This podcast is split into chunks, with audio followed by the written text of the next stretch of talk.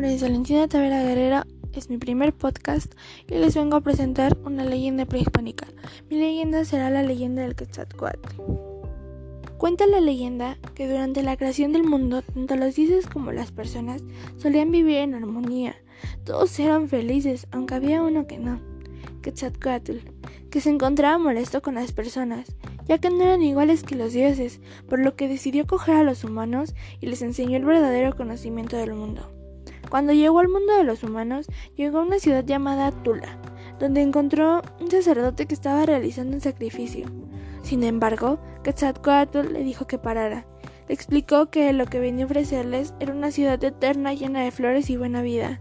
Acto seguido, levantó las manos hacia el cielo y el viento empezó a soplar con rachas huracanadas. Se despejaron todas las nubes.